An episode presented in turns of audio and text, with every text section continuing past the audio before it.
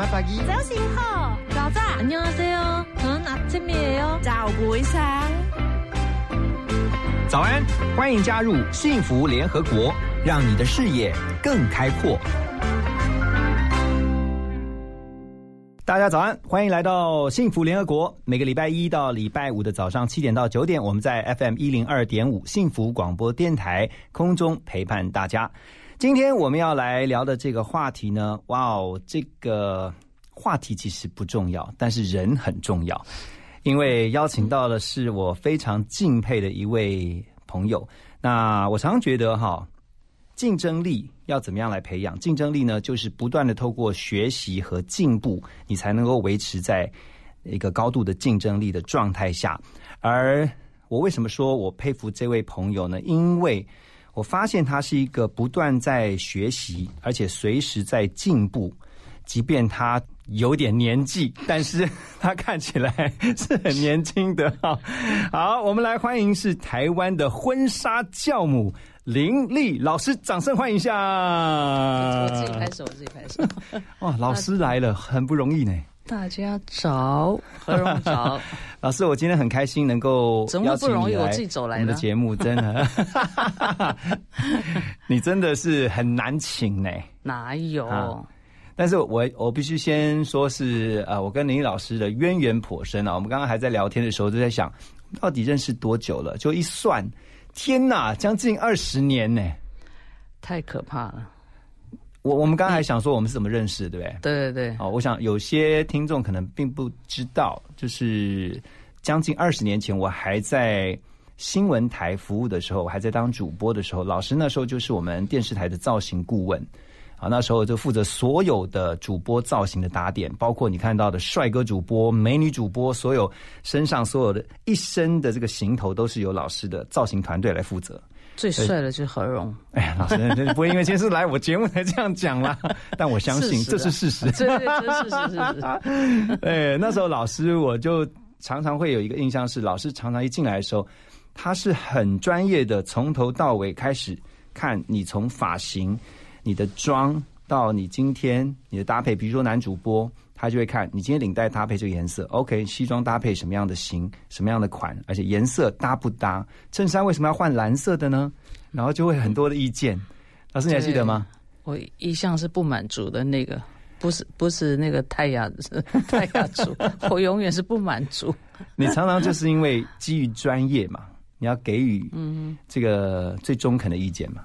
对不对这个很麻烦的，就是完美主义实际上是一种病哦，真的。对，所以有时候在要求的时候，很难能够有人会体会你，你为什么这个东西你看不过，然后为什么每一次你都会说，然后你都会很多的意见。嗯，那我觉得我们在视觉上实际上没有办法过自己的关，就会很痛苦。嗯，所以有时候嗯会比较严厉一点。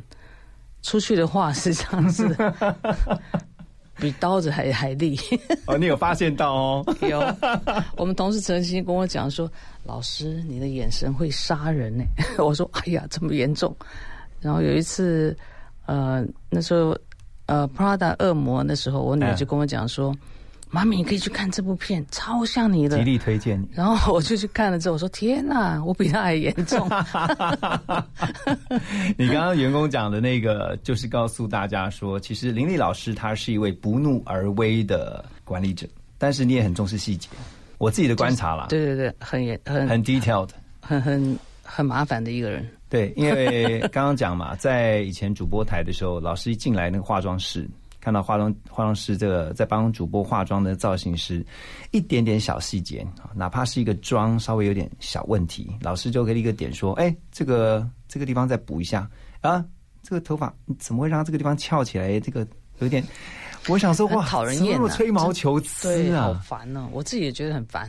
可是也就是因为这样，你很重视细节，也成就了你在台湾婚纱界的地位，你不觉得吗？不敢不敢，我觉得就是不断的呃修正，然后不断的学习，不断的改变。嗯，我觉得在你不管从事哪一个行业，你都是要很用心。嗯，你用心才可以成为专业嘛。嗯，所以我常讲说，你不管你是从事美容，或是你从事的技术的层面，嗯，如果你一直觉得说你这样就很 OK 了，那就代表你已经开始退步。对，所以我觉得不断的去要求自己很重要，然后去用心每一个细节，然后去看到你的问题到底在哪里。嗯。所以我觉得很多呃技术者看到他，譬如说他是呃从事美容，可是你觉得他有三十年的经验，但是他的技术是在他三年前的时候，嗯。三年的时候那个技术的层面，嗯，所以我觉得比较可惜了一点，就一直没有进步，嗯，就很可惜。很可惜。明明已经在这个行业做了这么久，呃，问题是他没有自觉，哦，所以我觉得很可惜。嗯那如果我们同仁的话，我就会呃不客气的、很犀利的告诉他，你要进步，这样子，对不对？你要成为那个欧巴桑也可以，你要成为那个时尚人也可以，嗯，你自己可以选择。老师刚刚点出了一个很重要的问题啊，就是即便在婚纱这个产业，你也必须要逼自己啊，嗯要进步，因为你也可以留在原地，就是是一直维持传统，但是你也可以告诉自己，我可以更好，我如何不只是啊、呃我的设计更好，我可以让我这个整个产业都因为我的品牌而觉得骄傲。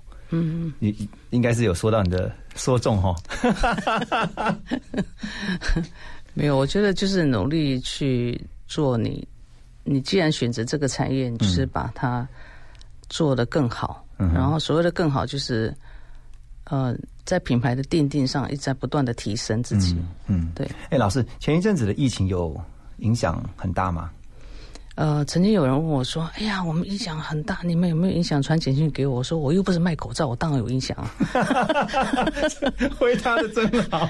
因为我觉得那时候已经够烦了，然后他传个简讯给我，我就跟他说：“我又不是卖口罩，所以怎么可能没有影响？对，？”就他就没有再再回我。了，嗯。因为我觉得呃每一个产业都有影响。那我感谢神让我在这个产业当中里头影响度没那么的高，是，但是我也做了很多的一些决策跟呃改变，嗯。所以我觉得嗯这个过程实际上因为它来的太快，嗯。所以有点措手不及。所以不管是我们在防疫的这个嗯、这个卫生的这一块，嗯。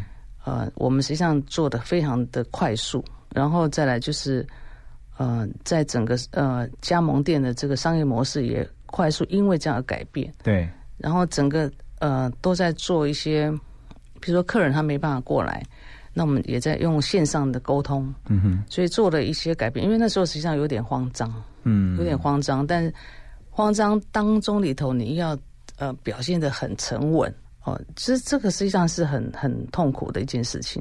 其实很多的产业或者是企业哈，都说他们是遇到了从成立以来前所未有的，真的哦比这个 SARS 还要严重的一波。是的，哦，那你也是有这样的感觉吗？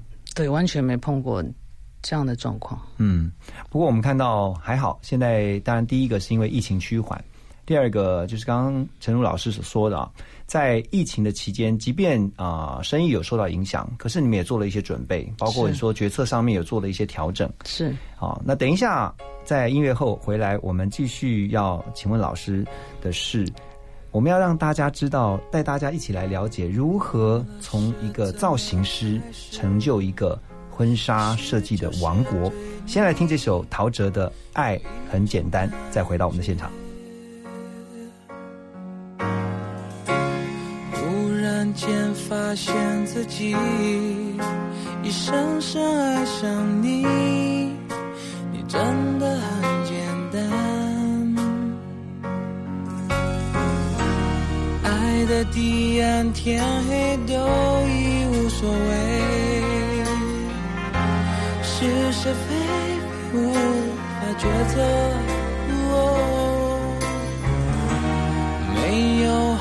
后悔，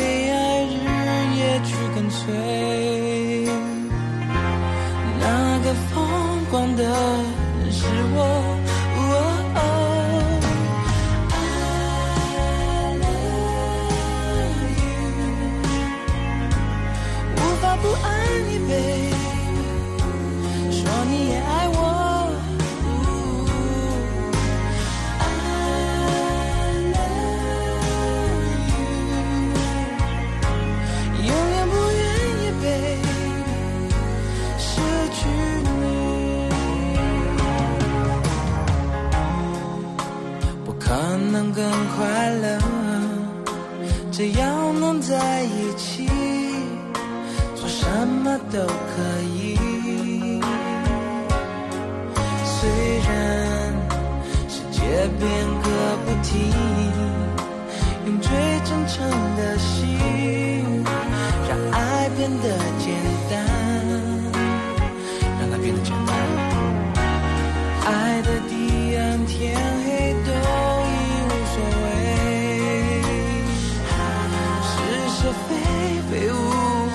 法抉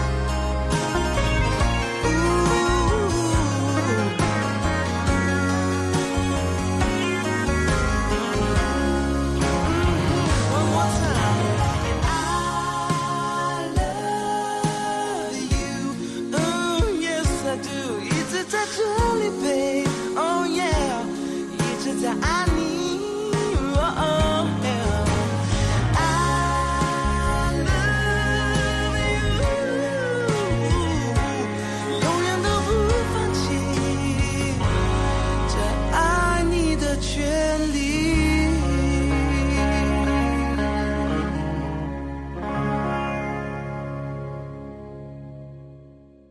我是杨坚医师。随着台湾疫情趋缓，国内也启动防疫新生活运动，希望民众在维持良好的卫生习惯下，安心到餐厅用餐。如果是大型聚餐活动，记得留下联络方式，方便餐厅记录。用餐前后请正确洗手，保持手部清洁，并落实公筷母匙。而餐饮业者除了定时消毒桌面、菜单等器具与环境外，俯视烹调时戴口罩及洗手，也是餐饮卫生的重点。有政府，请安心。资讯由机关署提供。听见就能改变。FM 一零二点五，幸福广播电台。欢迎继续回到幸福联合国。林丽老师今天来了，哇！本电台蓬荜生辉。哎呀，不要这么说。老师，你是怎么从一个造型师，然后 build up 建立你的婚纱王国？这一路以来，哇，实在要说的故事太多了。嗯，但是有没有一个你觉得，嗯，关键就是你可以从一个当初，因为很多人可能他就像你刚刚讲嘛，他就是可能就一直留在原地啊，他尤其做造型师，他就十年后他还是造型师，二十年后他还是造型师。可是你你的一个思维是不一样的，你你从一个人到建立一个团队，到建立一个婚纱企业的王国，嗯，不不敢，啊，嗯，客气了，客气。了，小公司。是是，不过我觉得，呃，因为我实际上是三十岁的时候才从事呃造型这个行业，嗯所以是老学生的呃心态，而且我那时候呃结束了婚姻，然后呃还结束婚姻之后，所以是老学生心态是完全的归零，什么都没有，嗯。所以我才会嗯、呃去学的这个化妆的部分，所以化妆在这个三个月的时呃补习班学了三个月之后呢，自不量力的去应征了设计师。那时候在芝麻婚姻广场，结果呃，我们的那个老板就告诉我说，你可不可以从基层开始做起？嗯。所以那个时候有呃基层呃基层开始做起的话，三个月我就考上设计师，那很快吧？所以我就一路，啊因为我我就是一直往前冲，嗯，然后我就是都会有一个假想敌，嗯我没有假想敌我不行。你那时候假想敌是比如说我今天呃在造型部，嗯那这个化妆师、彩妆师他很可能做了很久了，但是我一去的时候，一个月我就要业绩就要打垮他，所以我把我是它当成目标就对了。对对对对哇塞，我很会找假想敌。嗯可是我正当我没有假想敌的时候，我就开始会有一点呃失落，所以我就开始超越他的时候，我就开始找另外一个目标。嗯，找一个更强的。对，所以因为我们那时候只有化妆，所以我们的业绩实际上只有呃，你要想一个化妆落八百或一千，你要累积到十万、二十万是很难的。嗯所以我那时候就开始又开始找我们的发型设计师，嗯因为他们有护发，然后有有剪发，项目很多，哦，还有可以卖头花，然后还有一个头饰什么这些收入，也会比较多。收入很多。结果那时候我就我就一直一次、两次、三次，哇，到最后，嗯、大概一年多我才超越他。可是超越他了之后，我又开始失落，因为我觉得 我没有一个可以让我再再超越的，所以我超越他了之后，我就开始，这个是在嗯、就是同事之间的这个假想敌的超越。另外就是我自己跟我自己竞赛，嗯譬如说我今天我画一个新娘，第一个对新娘，我当然很紧张，那技术也不够成熟。然后第二个，我想今天一对，什么时候是第二对，什么时候第三对，什么时候第四对，所以我最后画到一天画三十三对客人。我曾经四个小时画了十五位客人，所以我就是在这个数字当中里头一直在竞赛，所以我也跟我自己竞赛，也跟别人竞赛。你最主要还是跟自己在竞争，对，因为你不断在 要求你知道我是明天的你我是不是很比今天的笑啊 我是不是很 k 笑？会成功不是没有原因的啦。你你让我想到一个以前在武侠小说里面的角色，叫独孤求败，就是不断找对手，然后呢，然后但是打败人家之后呢，就要找下一个对手，对，对不对？然后就是永远就是要让自己更精进。好，往好处想，我是不是比较适合当军人？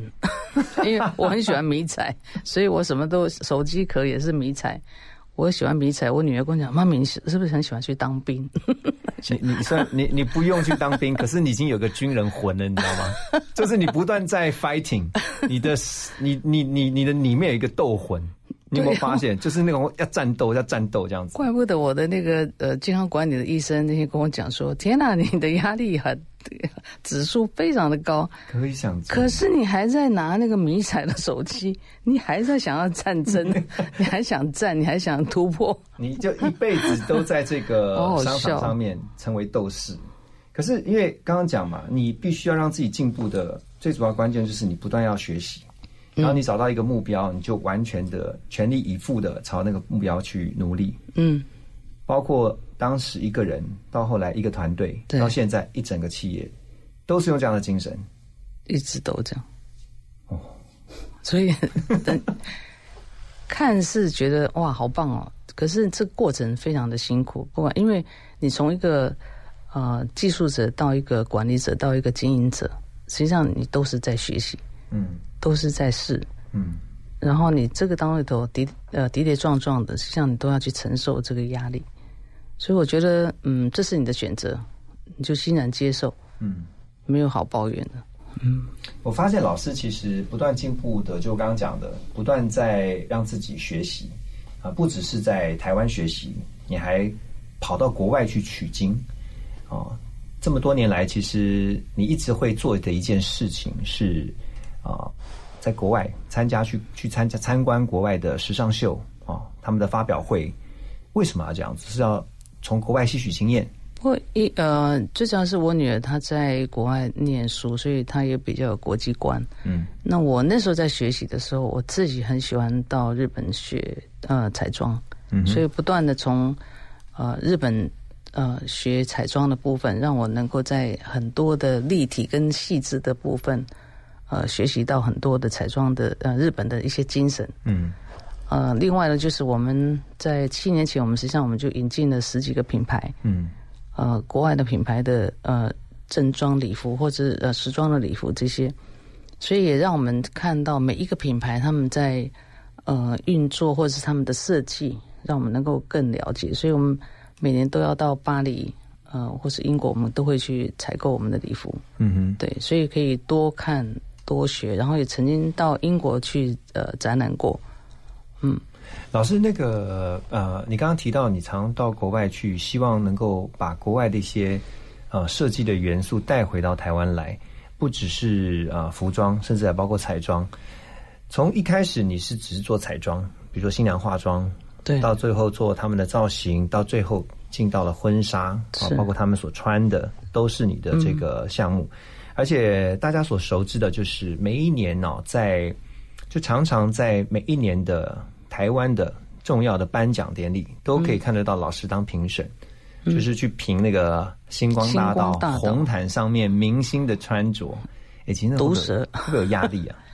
不会啊，因为呃，我觉得就是用客观，然后用你的专业，然后去评论，那也不用太过于呃杀，就是杀伤力不要那么强了。因为我觉得很多人都还是在学习，尤其是新人，嗯，他们在学习怎么穿，然后怎么样练习，嗯，走星光大道，嗯，所以我觉得呃可以给一些建议，但无需要给他们一些太过于批判，因为有时候。走星光大道，这服装实际上包含很多，不是他个人。有时候是因为经纪人，有时候是因为造型师，是有时候是因为家人，然后给很多的意见。这个东西，呃，这个这个部分的话，很可能就要更专业的人，然后去引导他，他适合穿的哪一套的礼服，然后这样的一个呃典礼当中里头适合什么样的服饰，嗯，然后他的肢体语言跟他的风格适不适合，我觉得这个细节上都要去考量。我现在就在想象，有一天我也能够成为老师啊评论的对象，就代表我我可以去走，我可以走那个红毯那个星光大道，就帮你特别做呃设计一套婚纱。哇哇，荣幸荣幸 哈！那我就想到，我也其实蛮好奇的，老师君，因为你是一个很重视美感的人，你很重视这个，就刚刚讲。当你在做造型的评审的时候，你会看他们怎么去穿搭。那怎么样能够让自己穿出一个时尚的品味？你觉得有没有一些基本的原则？我觉得第一个要看，呃，我们讲刚刚讲到说，不管是金钟奖或是金曲奖，嗯，或这些呃典礼当中里头，或是呃，你要知道这个典礼一般来讲，譬如说我们讲呃金曲，它他们都是音乐的，嗯。那如果你穿的太隆重，你是可以穿的比较，当然你唱歌的风，你的歌曲的曲风，跟你的设定，譬如说你是呃台语歌曲，嗯，或是呃，当然现在已经是跟以前的完全不一样，混合的那种，对，已经是都很混搭了，对。所以这个部分的话，你要很清楚你想设定的，你是要设定的比较时尚感，嗯，或是你要走的比较呃极简的，哦，或者是你今天你觉得想要隆重一点，嗯哼。隆重极简，我觉得是比较适合的。对，那有人会觉得说，我想，呃，我就是不要跟别人一样，那也 OK，但你适不适合？嗯哼。所以，呃，这个选择当中里头都是看你自己。嗯。选择第一个定定的风格是什么？嗯。啊，比如说我们讲说，哎，裤装可不可以走？嗯哼。裤装当然可以走，那它是不是可以用亮片的？那它是不是能够呃选择？光泽面的或者是什么垂坠度的，但是它又可以穿出时尚感。对，所以有很多东西，很多的礼服的风格，它实际上现在呃进入到设计的当中里头，有很多的元素在里头，但是穿出来适不适合你，就是造型的学问很大哦。很大。但是这样一般呢，如果私底下呢，就是说如果他在非重要场合，他可能只是呃一般的日常生活当中穿出来，他怎么样能够穿出自己的品味？你会怎么建议？像一般会觉得说啊，我我今天只是要去喝个喜酒。我说喝喜酒现在都很隆重，嗯，因为喝喜酒他会去买礼服。那当然你不能穿的太隆重，嗯，但是我觉得是 小洋认为是新郎，小小洋装很 OK 哦。或是一些裤装比较时髦的，嗯我觉得呃只要有型，我觉得呃还有你的呃配件配的好，嗯我觉得配件很可就是一个关键嘛。嗯很可能服装很简单，但是你的配件是配的刚刚好，我觉得这就是画龙点睛，而且整体是很完美的。对，其实很多人都忽略了啊，在这个穿搭上面，或是说在呃造型上面，平常其实有些小细节注意到了。嗯即便你穿的很简单，但是你仍然可以穿出自己的品味。好，那等一下我们要继续来请教林丽老师啊，因为呃接下来林老师还有一些不一样的计划。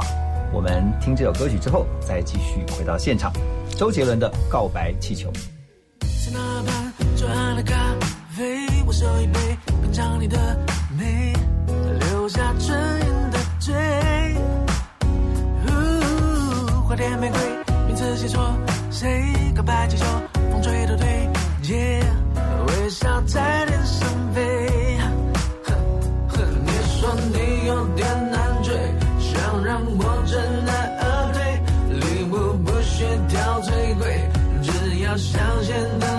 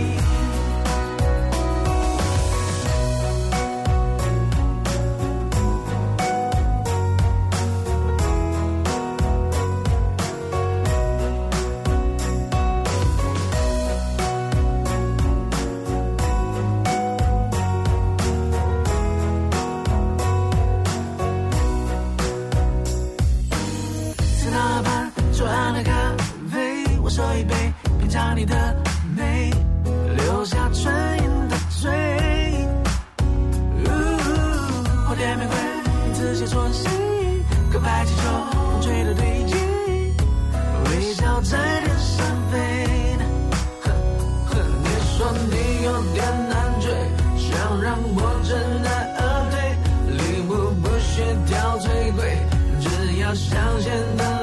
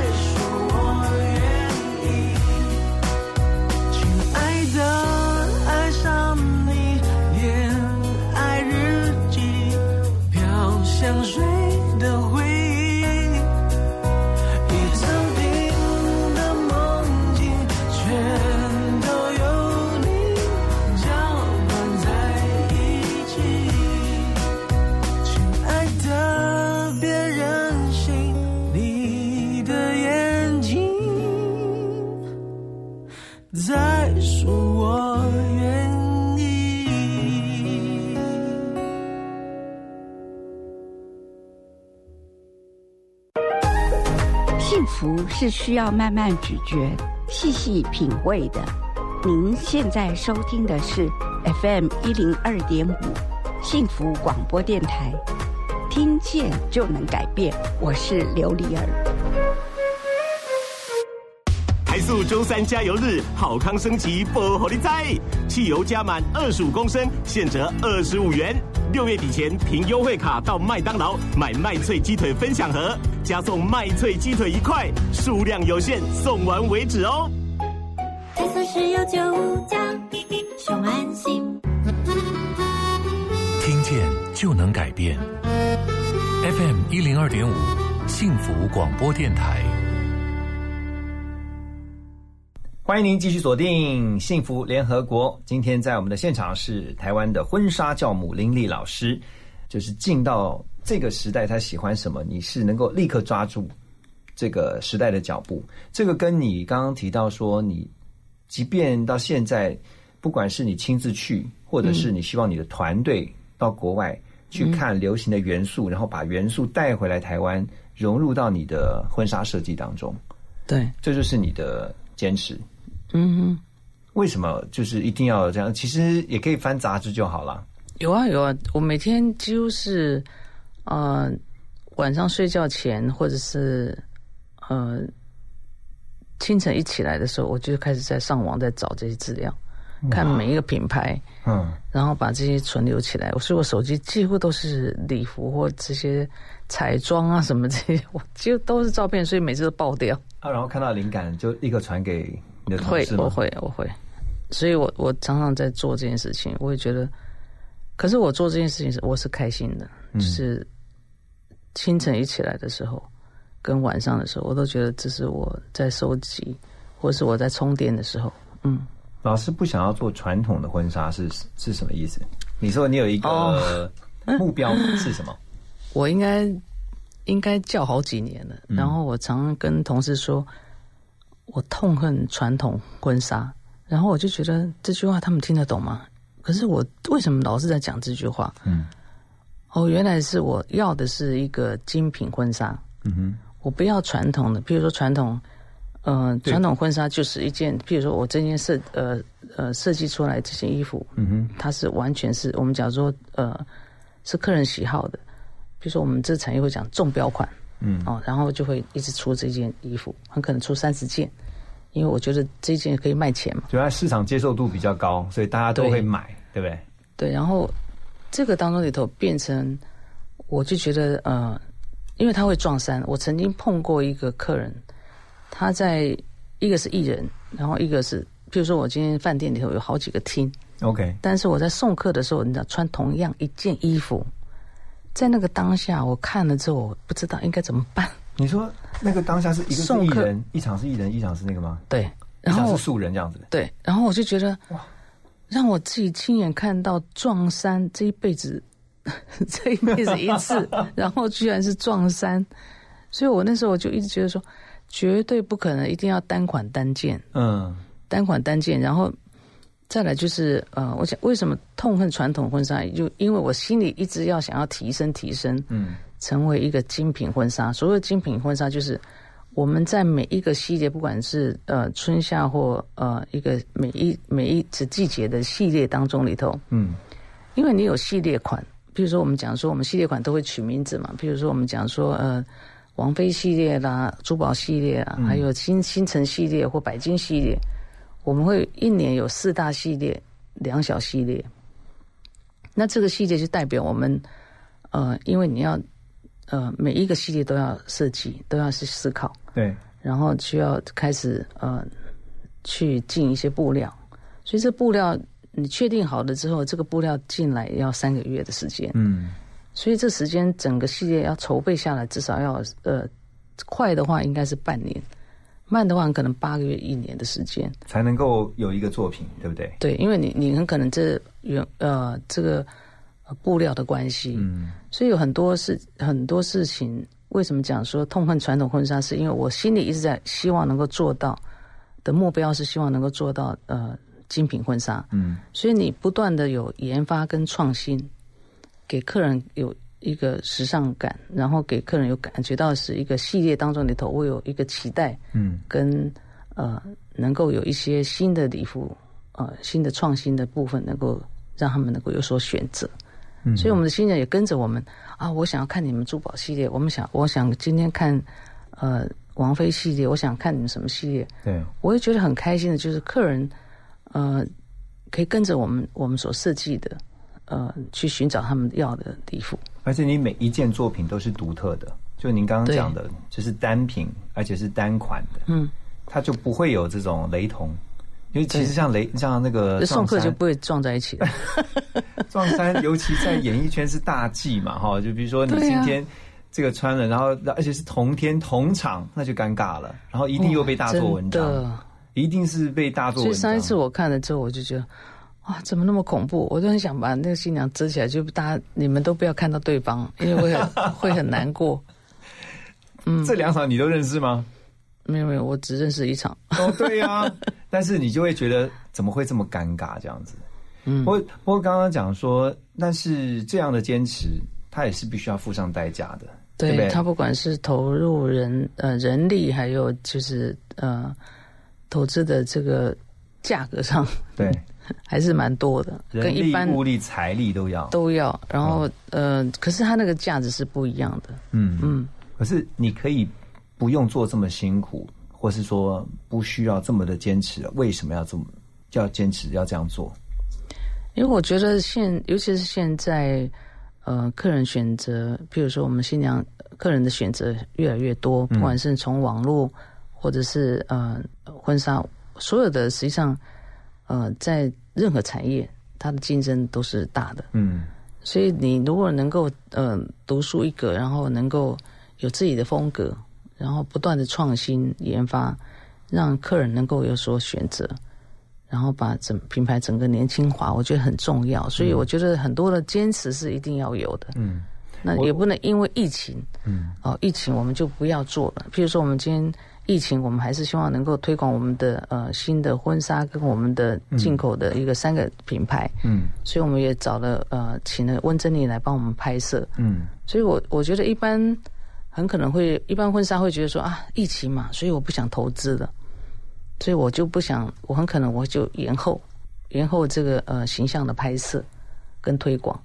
那我就说这个不能停，所以我们接下来我们还是有一些嗯呃不同的风貌能够呈现出来嗯，给我们的客人。所以就是用精品的概念在打造你的品牌。嗯我刚刚听老师的分享，其实我在想说，台湾的很多产业其实就是用制造业的观念，嗯，但是老师你在做的观念是用做品牌的观念。是哦，因为做品牌跟如果只是纯粹接单制造那个模式，还有那个思维是完全不同。完全不一样。你有发现哈？就是谢谢你帮我讲的这么好。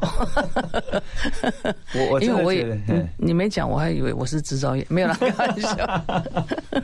确实啊，如果今天如果你是制造业的话，你就是客户告诉你要怎么做，然后你就是把它一样画葫芦的做出来。可是品牌的部分，它要牵扯的层面就更广，嗯，它可能要顾及到说你的设计研发，还有你在终端，包括连售后服务都是要完全一条龙的思考的。是是的，对不对？所以其实，那你刚刚有提到你的假想敌，你一一路上都有假想敌。你现在那个品牌假想敌有没有哪一个？假想敌就自己啊，怎么可以现在讲别人的名字？哇心心里有很多的假想敌。我知道了，所以你现在的假想敌就是十年前，或是两年前，或者是五年前的林立，是这样子，对不对？OK 了。好，所以呢，老师刚刚有提到，林老师刚刚有提到一个重点，就是现在的林立一定要比过去的林立要更好，未来的灵力一定要要更年轻化。哎，然后呢，未来的灵力一定要比现在的灵力更有竞争力。嗯，但是怎么样？我很想说阿门。提升自己的竞争力，其实是要靠不一样的思维跟策略。等一下，是回到幸福联合国，我们继续来请问林立老师。先来听这首歌曲《范玮琪最重要的决定》。我常在想，应该再也找不到任何人像你对我那么好，好到我的家人也被照亮，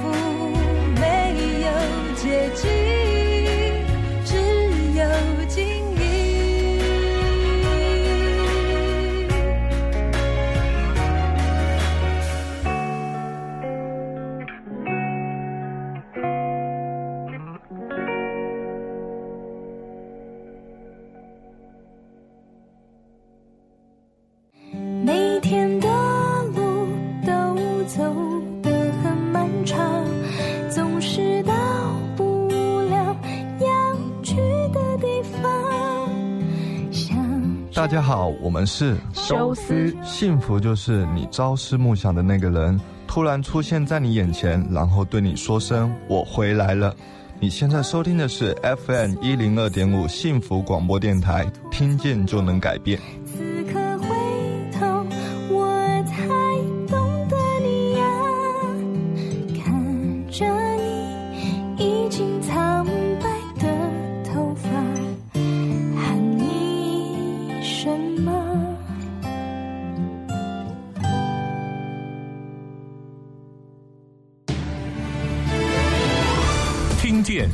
能改变，Transformation FM 一零二点五 TR Radio 幸福广播电台。你现在收听的是幸福联合国，每个礼拜一到礼拜五的早上七点到九点钟，在今天幸福联合国的现场，我们邀请的是林丽老师，台湾的婚纱教母。那刚才林老师有特别提到了这么多年来啊，他不断的在挑战自己，接下来他还要挑战自己的一件事情，就是要开放加盟。因为最近看到很多的报道是有关于老师林立婚纱这个要展开加盟的计划。嗯为什么想要做这样的一个计划？实际上，在做加盟这一块，我大概准备了二十年的时间，因为这么久，因为二十二十呃二十年前，我就陆陆续续在不管是大陆或者是很多的地区，嗯，因为你开放加盟，你的礼服的量一定要一定要相对会增加。对，一定要有，而且你不能很多的，就是你的成本不能过高。嗯，所以我那时候找了很多的一些外销的工厂，实际上都很难的原因是因为我们刚开始只能够单款单件，嗯，所以在单款单件当中里头，他们那时候他们也没办法接受，因为他们都是外销的，所以他也没办法帮你制作。好像刻字化那个概念，就不能够对。对不对？只做单件，因为对厂商来说，它可能不划算。嗯，所以呃，近几年来我们就开始，我们就呃呃拿我们的样衣，然后去让他们试完了之后，嗯，呃，试完了之后呢，我们就知道它的价格带会放在哪个，成本会在哪个位置，嗯哼，然后他们的制作的工哦、会是在哪一个层面，所以这个当中里头实际上试了蛮多次的，蛮多家。那为什么他这个时间点的原因，是因为呃有很多人他们想要从外销，然后直接呃有些做内销的部分，嗯，因为国外它这些还是有一些呃变化，所以嗯、呃，结果谈了几家之后，都是我们台湾人，所以我觉得也很感谢神。然后台湾人他们就愿意说好，没关系，你想要做，嗯，呃，做加盟这一块，我们愿意跟你一起成长，嗯，哦，因为它是属于内销嘛，所以呃，他愿意愿意呃帮助我们这一块，所以试了之后，我们觉得哎，品质啊什么这些都还蛮好的，就试了半天，都是在台湾的厂商。哦，所以它变成整个是好像一条产业链一样。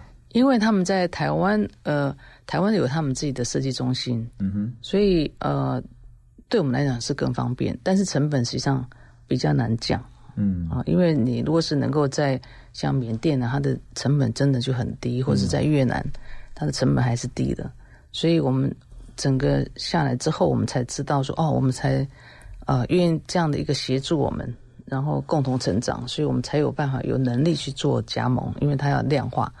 所以，呃，也因为这样子，所以我们请了我认识很久的一个呃加盟协会的一个总顾问，嗯，然后开始酝酿这个，他开始进来协助我们辅导，然后我们有一个呃专门的一个加盟店加盟的一个呃一个呃团体，嗯，哦，一个一个一个组合，所以我们就开始 run 这个部分。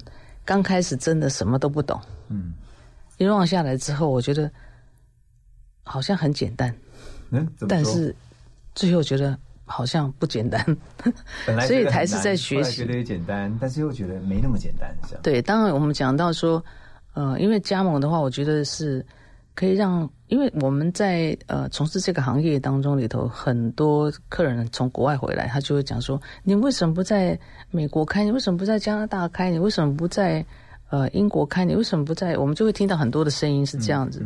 那我们听了，我们当然也很开心。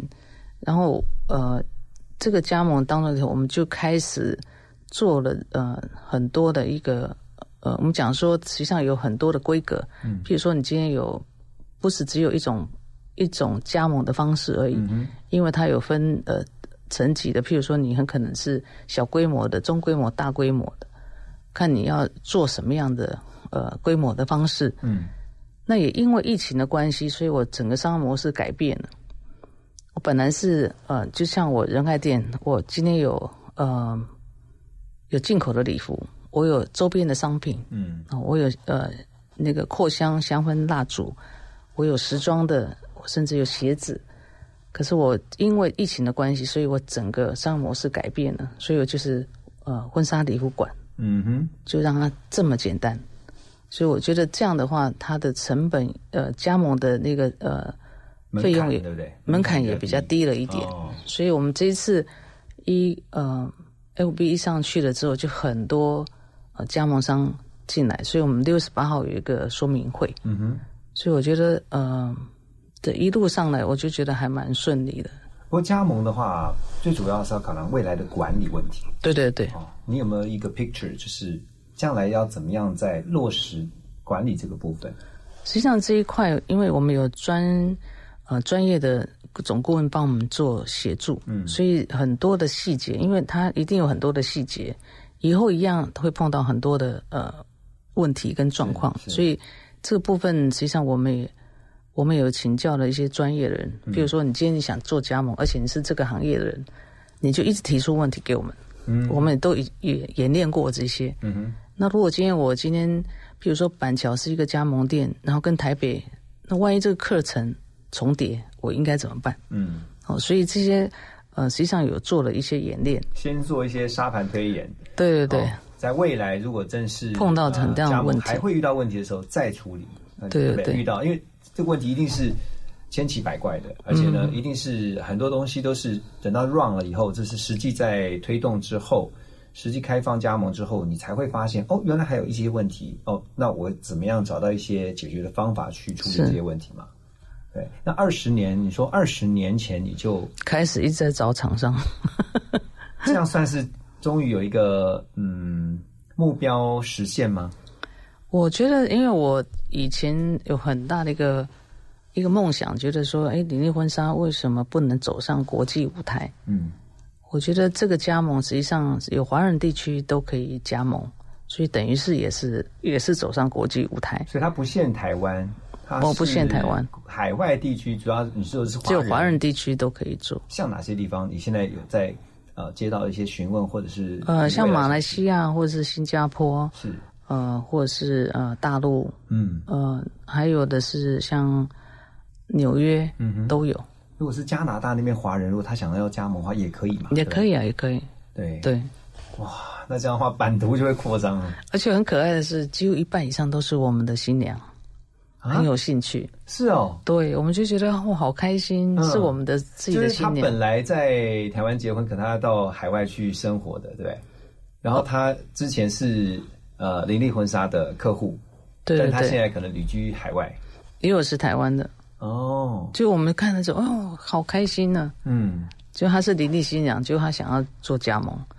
那我觉得有一个好，有一个另外一个好处是，我们开放加盟，实际上我们第一个最开心的是，我们可以有内部创业。比如说，员工今天，呃，他很想以后他自己想要有自己的一个，呃，他一个事业，老板，对不对？对，那我们也鼓励他能够加盟，哦，他也可以自己创业。嗯哼，对，我觉得我就告诉他们说，你们要开始复制人，然后以后你们可以有创业，要有创业家的精神。哦，我就告诉他们说，你们未来可以呃有这样的一个目标。嗯。嗯，好，最后其实呃，我想因为今天林老师他分享了很多，包括你当年的理想到现在啊、算是阶段性的完成了某些目标，嗯哼，然后呢，在未来还有一个蓝图，继续要去把它完成。虽然老师还算年轻，没有没有这一块 这一块会交给我女儿去处理。哦，对，但是你愿意放手吗？没有这一块是他他、哦他负责，你觉得你要管到什么时候？在你的管到我走的那一天吧。没有了，开玩笑。那我女儿会疯掉。你这么你这么你真的是一个很爱热爱，呃这个很热爱工作的人。我女儿最后想说：“你赶快退休，你烦呢。好，老师最后告诉我们啊、呃回头看你这样一路走来，有没有哪些事情是你觉得最感恩的？我觉得，嗯、一路走来，我最开心的是我在五十四岁的时候受洗。嗯的原因是因为，嗯、我一直在寻求我的信仰，但是我一直找不到我要的信仰。正当我五十四岁那那年受洗的时候，我最开心。然后我那时候还很生气的敲桌子说：“我为什么五十四岁才受洗？我为什么不是二十五岁就受洗？”那我觉得，因为呃有这样的一个信仰，让我在很多的事情上，不管是价值观，或是在处理事情，或是个性上有一些调整。嗯哼，当我我我们常讲说，呃，信仰真的对你有帮助吗？我对我来讲是帮助很大。嗯所以我觉得，呃，有这个信仰对我生活上或者是在工作上做了一些调整。